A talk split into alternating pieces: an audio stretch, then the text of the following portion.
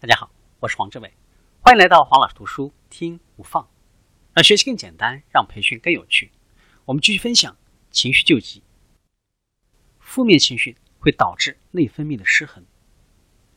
脑下垂体是全身上下的管理者，它能够分泌出各种各样神奇的荷尔蒙，有的会使血压升高，有的会使平滑的肌肉收缩，有的还会抑制肾脏产生尿液，还有一些荷尔蒙。能够调节人体其他的内分泌腺，这些内分泌腺又会产生更多的荷尔蒙去控制调节人体的各项机能。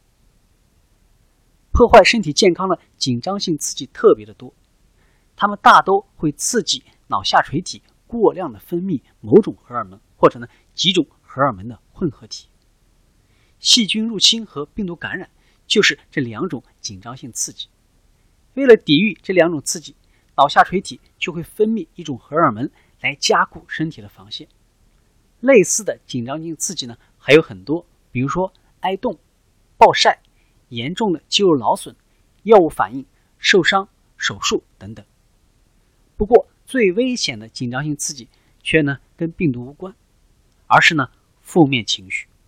这是因为负面情绪会刺激身体同时分泌很多种，甚至呢所有的荷尔蒙。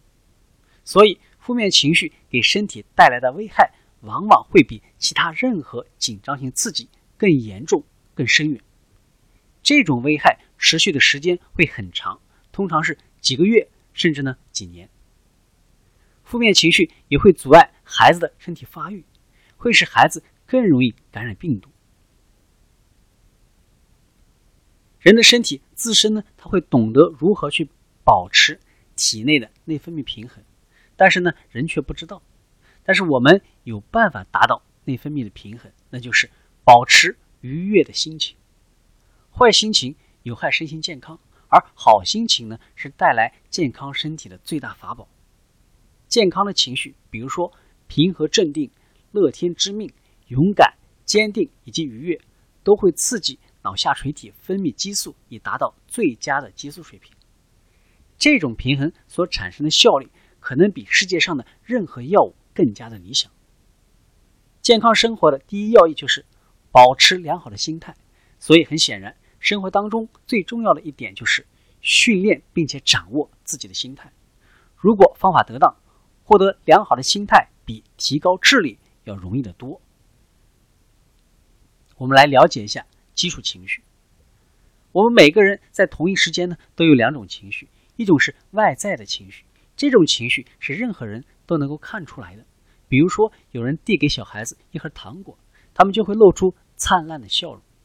还有一种是内在的情绪，除非能够洞悉自己的内心世界，要不然没有人能能够看出你的这层情情绪。我们把后者称为基础情绪，也称为情感。相比外在情绪来说，基础情绪更容易引起身体的疾病。因为他们总是持续不断，造成不良基础情绪的原因有很多，其中呢最常见的就是基本的精神需求得不到满足。这样的精神需求分为了六种，包括爱、安全感、认同感、创造性、新体验和自尊。造成不良基础情绪的另一个原因就是心智不成熟，以及呢这种不成熟的个性所带来的问题。那些拥有愉快基础情绪的人最值得羡慕，他们看起来是那么的沉着、果断、自信、坚决和乐观。今天的分享就是这样，请关注我们的微信号“黄老师读书”，每周您都将收到我们推送的黄老师读书的文字版本，只需五分钟，学习很简单。我们下期见。